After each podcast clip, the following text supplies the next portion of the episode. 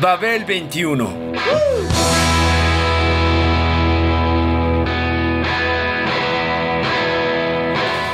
El rock de hoy.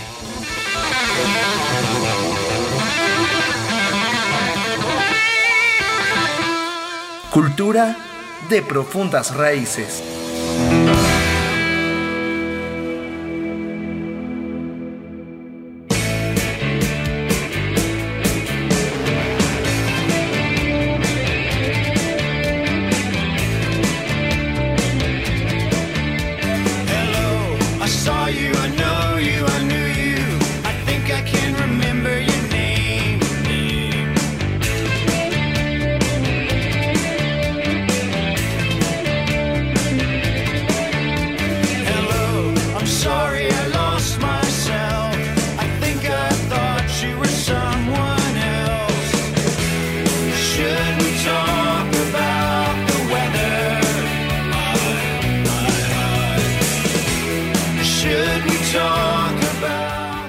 En lo musical, hay que ponerlo en claro, ningún grupo como REM marcó tanto el punto en que el post-punk se convirtió en rock alternativo.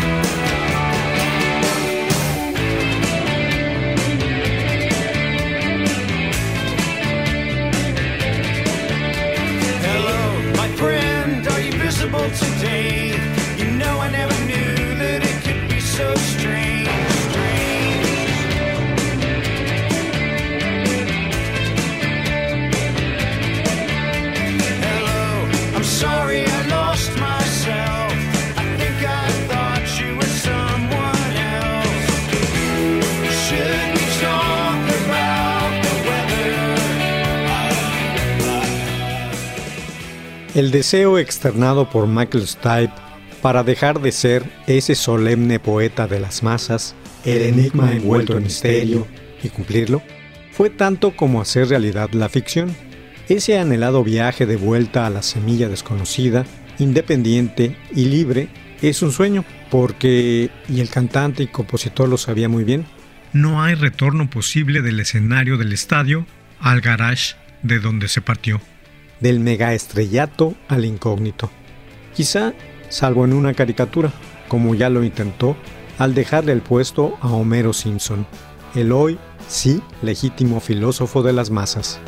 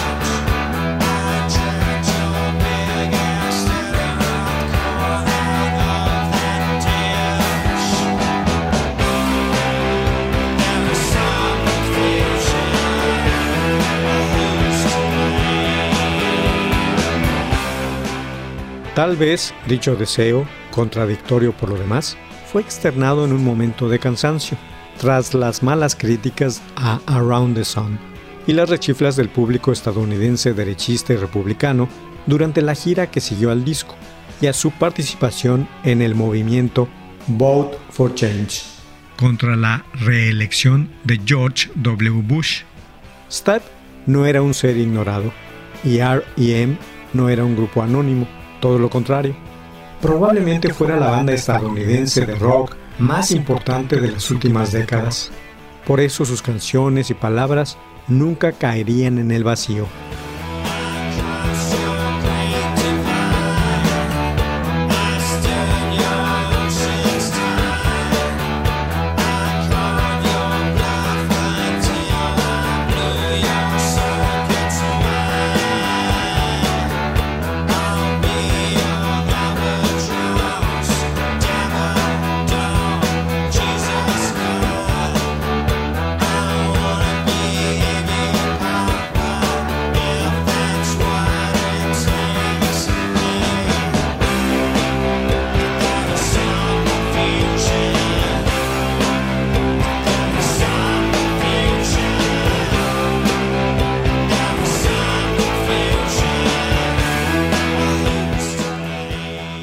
Pocas agrupaciones seguían creando polémicas y polarizando las opiniones tras casi tres décadas de existencia, como ellos.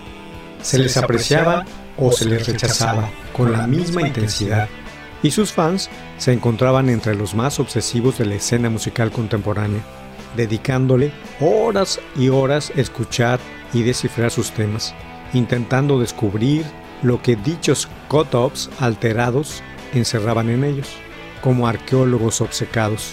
¿Por qué? La respuesta es tan sencilla como complicada la explicación.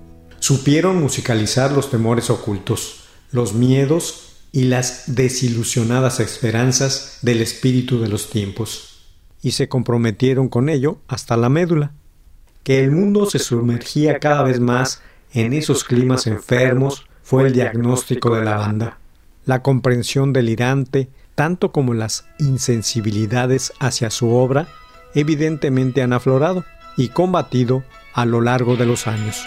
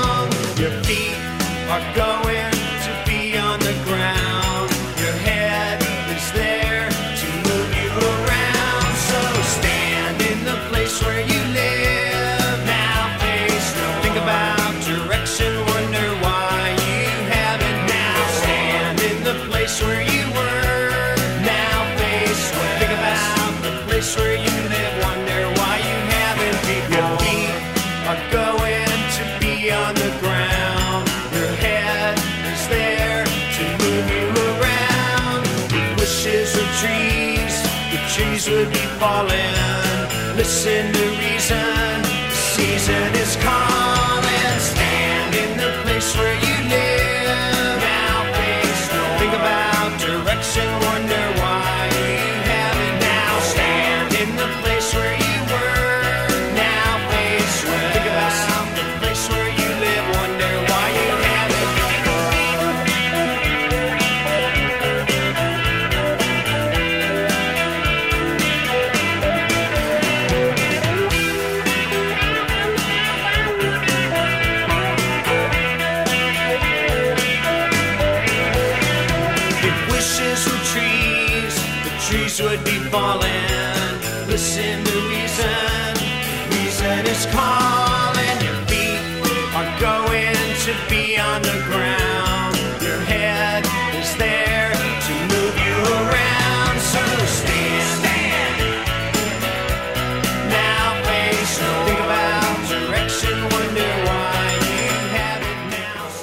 Hablar de REM no es fácil.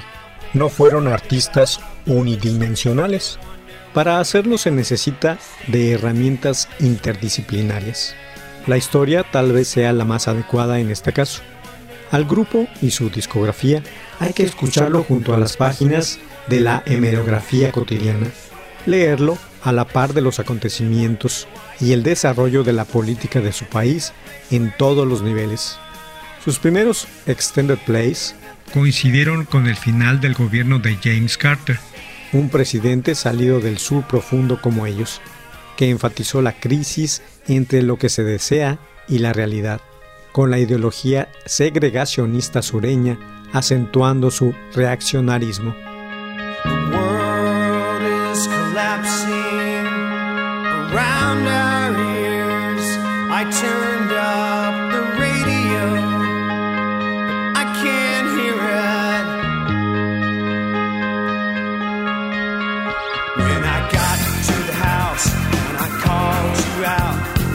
I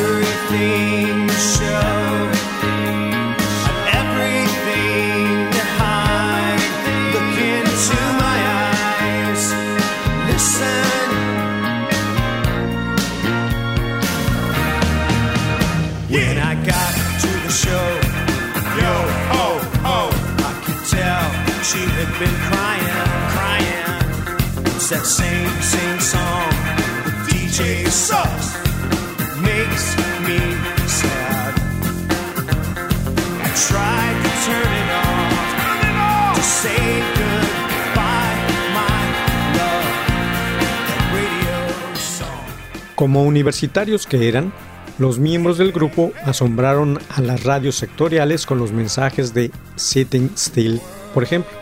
Así, la radio independiente los encumbró por su alternatividad y los lanzó de gira por esos estados. En lo musical, y esto hay que señalarlo muy claramente, ningún grupo como REM marcó también el punto en que el post-punk se convirtió en rock alternativo. Cuando su primer sencillo, Radio Free Europe, se lanzó en 1981, desencadenó un regreso al garage en el underground estadounidense.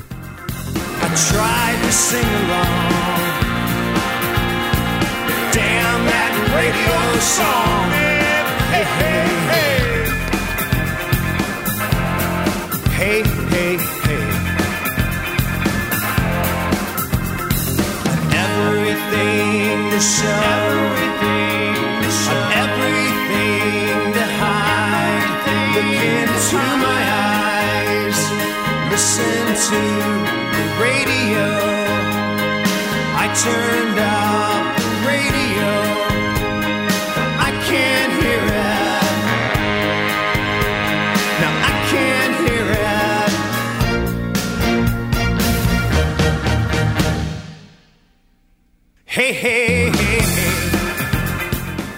Si bien había muchos grupos de hardcore y punk en la Unión Americana a comienzos de los 80, R.E.M. devolvió el pop de guitarras al glosario underground, al combinar sonoros ganchos de guitarras con letras crípticas masculladas acerca del desencanto de varias generaciones y la estética del hazlo tú mismo, hazlo tú mismo, extraída del punk.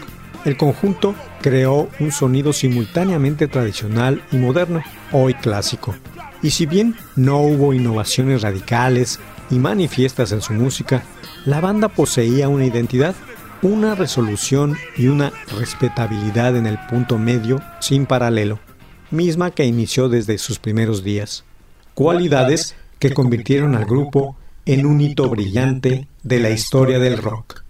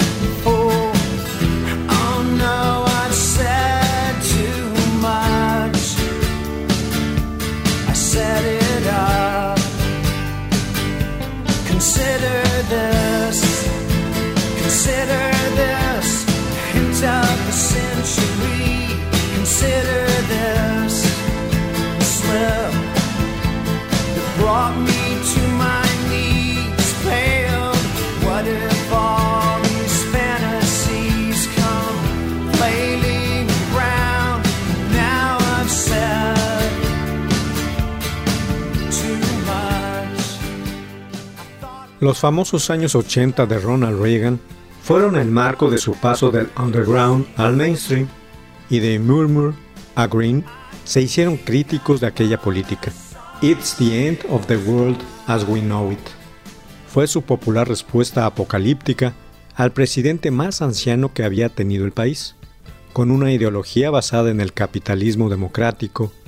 Sus ricos patrones lo acreditaron como el restaurador del optimismo social y el anticomunismo. Lo que incrementó los gastos militares, la desigualdad y las recesiones económicas. Reducción a la asistencia social, condena del aborto, derechización de la Corte Suprema y numerosos escándalos de corrupción política como el Iran Gate o el bombardeo de Beirut.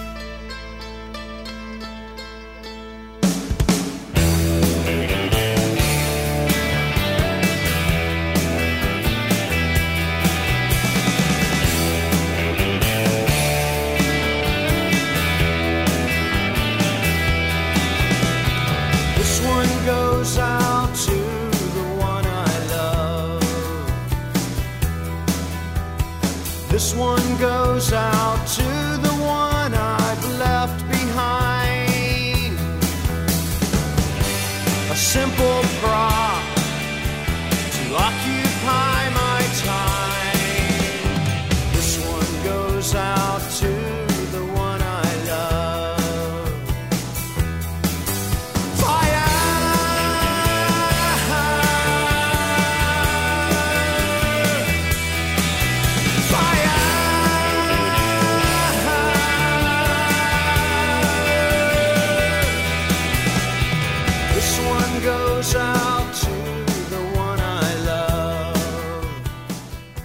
La llegada de la familia Bush a la Casa Blanca, con George al frente, exdirector de la CIA y suministrador de armas en los casos Irán-Contras, les proporcionó la posibilidad de hablar sobre el mal en Out of Time y en especial en Losing My Religion, que los enfrentó no solo al sistema, sino a la Iglesia Católica misma.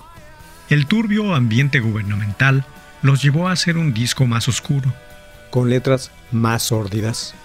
Automatic for the People asumió la guerra del Golfo y el inconsciente colectivo. Everybody Hurts.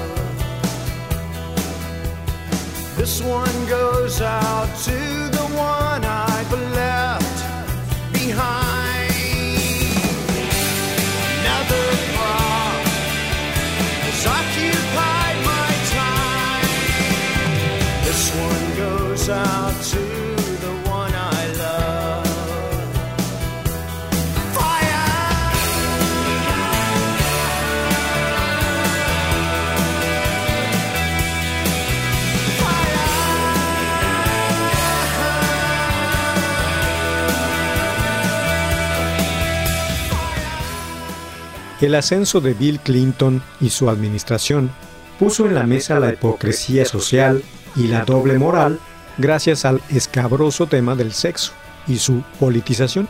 Los escándalos de la sala oval permanecerán vibrando por el resto de la vida. Monster fue el álbum encargado de matizar la postura del grupo respecto al manejo político del asunto, como noticia o como entretenimiento, sobre el aumento del poder mediático en general y su acoso, de su tergiversación ética, King of the Comedy, o el tema dedicado a la muerte de Kurt Cobain, Let Me In, son la muestra.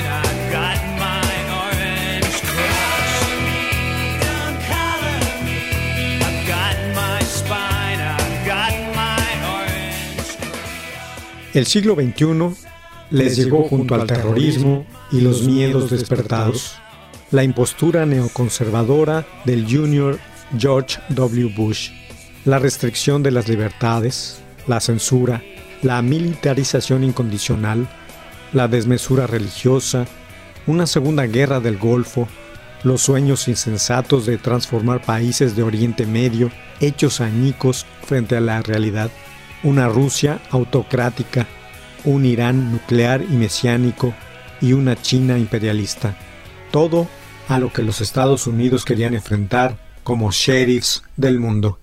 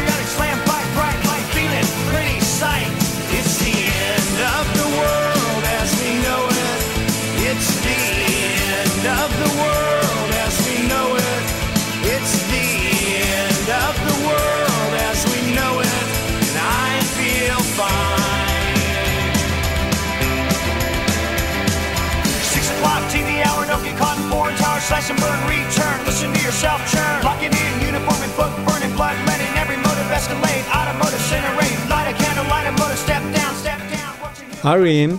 no fue ajeno al pasmo creado por todo ello. Dos discos de estudio, entre ellos el repudiadísimo Around the Sun y uno recopilatorio, In Time, fueron la prueba.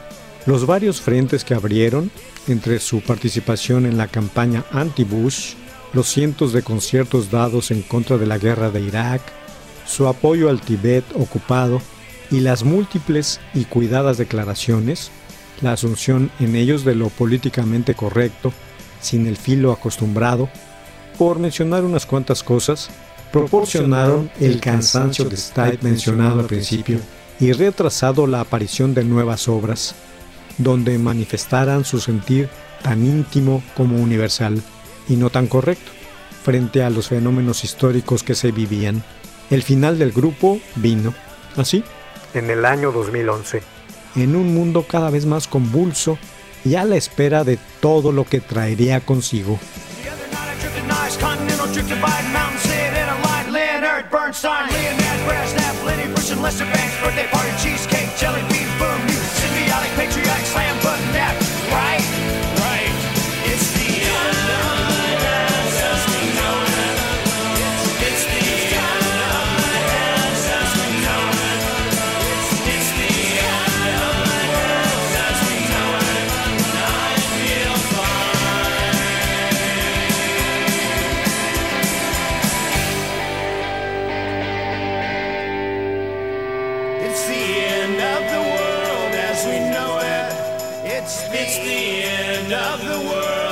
We know it.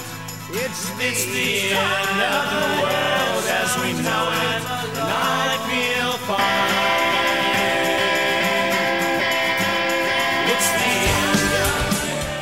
Babel 21, el rock de hoy. Programa de Sergio Monsalvo. Equipo de producción, Pita Cortés, Hugo Enrique Sánchez y Roberto Hernández.